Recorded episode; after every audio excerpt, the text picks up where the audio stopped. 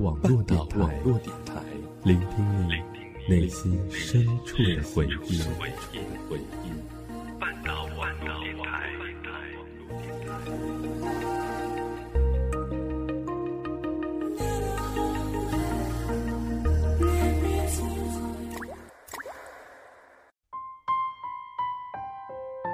如果有一个故事能让你念念不忘，我愿意与你一起找寻。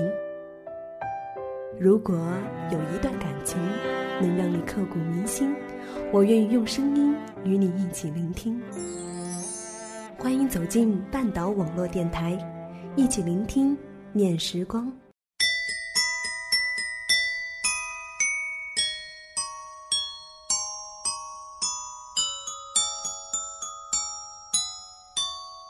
我想你了，你是不是也好想我们呢？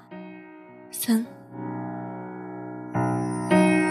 早上六点被手机铃声吵醒，闭着眼睛从被窝里伸出手摸索手机，打开一看，就弹出了这句话，来自叶小弟的短信：一个人住的这些年，开心或者伤心，生病或者受伤。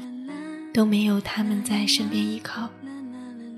突然看到这样的话，一下子就有种想哭的心情。叶小弟肯定一个人很早爬起来，然后给我发了短信。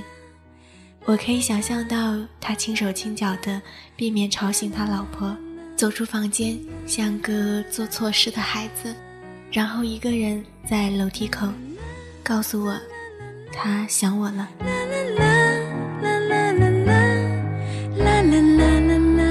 以前在家的时候，叶小弟总是会早早的走到我的床边，摇晃睡眼惺忪的我，一个劲儿的问我今天要吃什么样的早餐。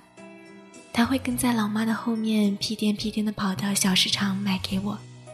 只是每每我起来的时候，早餐已经凉了。弟弟在那里看着他的电视，桌子上肯定是留给我的早餐。无论怎样，会有一个他最爱吃的豆沙包。叶小弟少言寡语，可是他很会关心人。我哭了的时候，他会用他那双平时玩各种各样游戏的小手抚摸我的头，轻轻地擦掉我的眼泪，小嘴还说：“不要哭了，不要哭了，丑死了。”叶小弟总是说我写了那么多的文字，我的博客里怎么会没有他呢？是啊，对于我这个唯一的弟弟，我这个姐姐还真的不知道该怎么表达。我很少写关于叶小弟的文字，我写了很多关于奶奶的、关于妈妈的、关于姐姐的，但是关于小弟，我真的没有怎么写过。回想起小的时候，发现我们都是水火不相容的，我喜欢的他不喜欢，他喜欢的。我不喜欢，意见不对就开战对打起来，结局总是两个人闯了祸，又怕被老妈骂，就一起哭。唯一让人羡慕的就是上哪儿了都等人齐了，两个人才会出家门或者回家。就算是刚才吵架的时候还理直气壮地说出“我不等你了”之类的话。这样的事迹总是被附近的老人拿来说笑。这几年不待在一起之后，感情反倒温情起来，偶尔会打电话发短信，随便说说“我想你”之类的话语，很温馨。重要的是，我们都开始长大，开始学着思念，也许这就是情人。我和叶小弟相差一岁，打架的时候打不过他。干活的时候也干不过他，斗嘴更加斗不过他。可是，在和叶小弟结伴的成长中，叶小弟却常常受尽了我的拳脚相加。曾经有几次下手很重，打了他，哭得很凶，还不向他道歉。其实，农村里的人缺少的正是那些肉麻。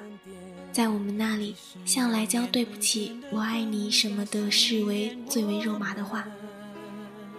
到了成年以后，我常常为此感到内疚。一直很惊讶于时间在我们俩身上留下的痕迹。不得不承认，时间是个魔法师。从小在我的印象中，我一直比叶小弟高半个头。然后不知道什么时候起，我惊奇的发现，他比我高了不止半个头。时间确实在我们身上留下了痕迹，比如，他也开始臭美，会对着商场的试衣间的镜子照很久。他也开始喜欢穿衬衫，尤其偏爱蓝色的。他也开始了有自己的思想、自己的看法，也开始有了自己的小秘密。自己喜欢的女孩子，他在不知不觉中慢慢的长大。今天看见的他，是不同于幼年稚嫩的模样，是已经长大了的样子。总觉得当我弟弟挺不容易的，幼时的我任性娇蛮，相亲相爱的时光有，大打出手的时光也有。总是我欺负他，他总是让着我，然后在打打闹闹、相亲相爱中。我们慢慢长大。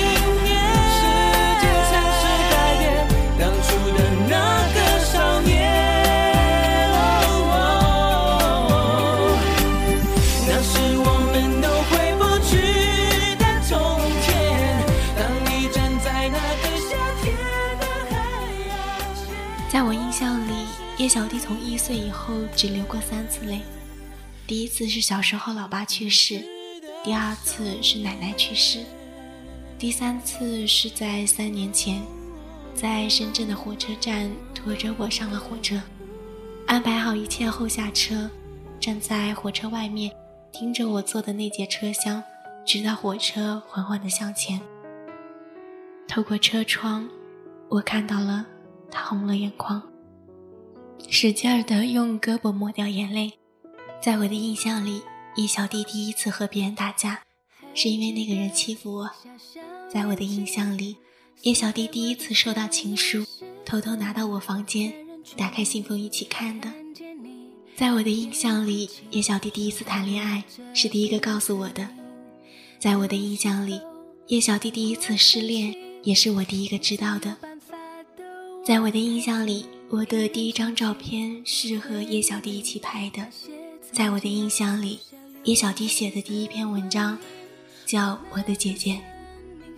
在我的印象里，我的第一部手机是叶小弟高一那年省了三个多月的生活费，从一个富二代同学那里买来送我的。到现在，我一直收着那部白色的摩托罗拉手机。在我的印象里。我的第一部电脑是叶小弟高三那年，因为家庭条件不好，不想拖累刚做完手术不久的老妈再去劳累，故意考试考砸了，不上学跑去打工，用了两个半月的工资买了一台组装的电脑。老妈因为责怪他浪费，狠狠地揍了他一顿。他只说，因为姐姐没办法走出去看看外面的世界。所以我想把世界送到他眼前，让他再也不会孤单。这句话让老妈沉默了很久。在我的印象里，叶小弟曾经说过：“我的眼神是他最惧怕的东西，因为可以让他瞬间不理会任何的争议，毫无理由的跟随在我的身后，给我支撑的感觉。”直到现在，老妈都说他只会听我的话，我是他。最值得信任的人。他的整个童年、少年一直在我的身边长大，做了我很多年的小跟班。如今，小跟班已经长大成人，会知道感知生活中的危机，会知道用他的双眼判断是非，会使用他的所见所闻侧面攻击我生活的单一性，甚至可以用训斥的方式说我对感情的优柔寡断和卑微的态度。总是可以随时向身边的人讲述心中的姐姐，让我一度窃喜。能有一个人一直给你崇拜的眼神，视若珍宝，是谁都觉得开心的事情。相知相惜相遇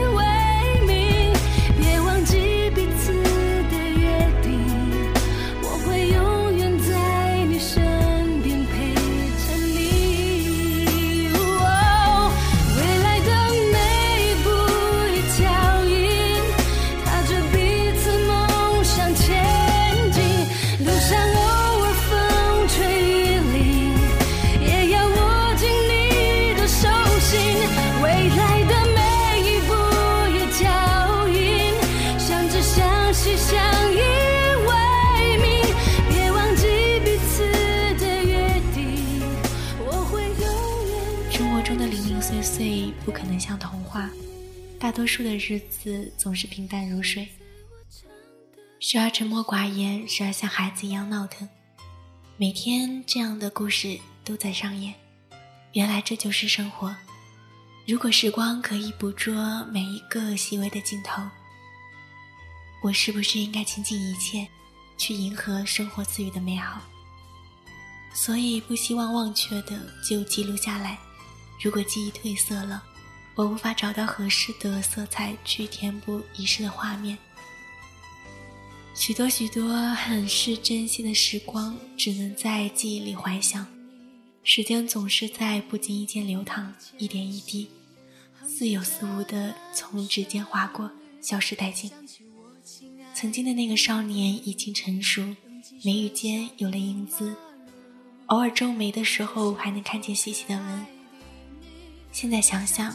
真好，身边有这么一个人陪你长大，参与你人生的全过程。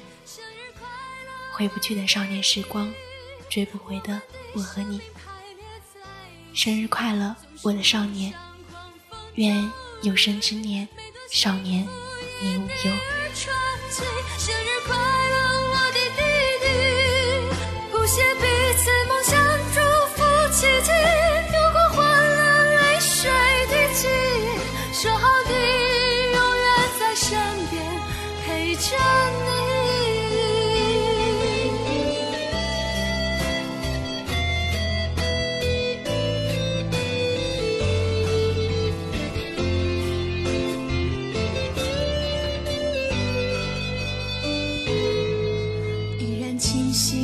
起起，年少青春的叛逆，哼着这段旋律，想起我亲爱的弟弟，徘徊留恋的街头，皱起眉角疲惫的你，两小晚魂的相依，在这小小的铺子里，生日快。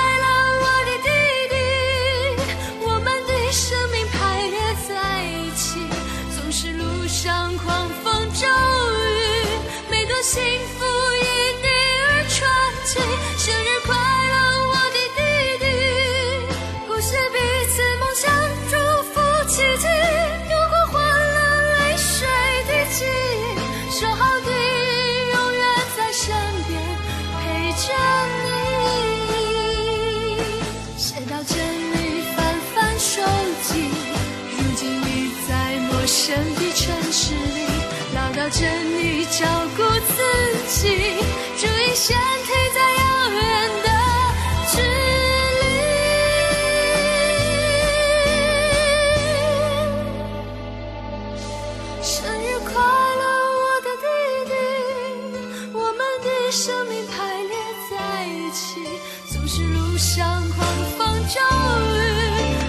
心。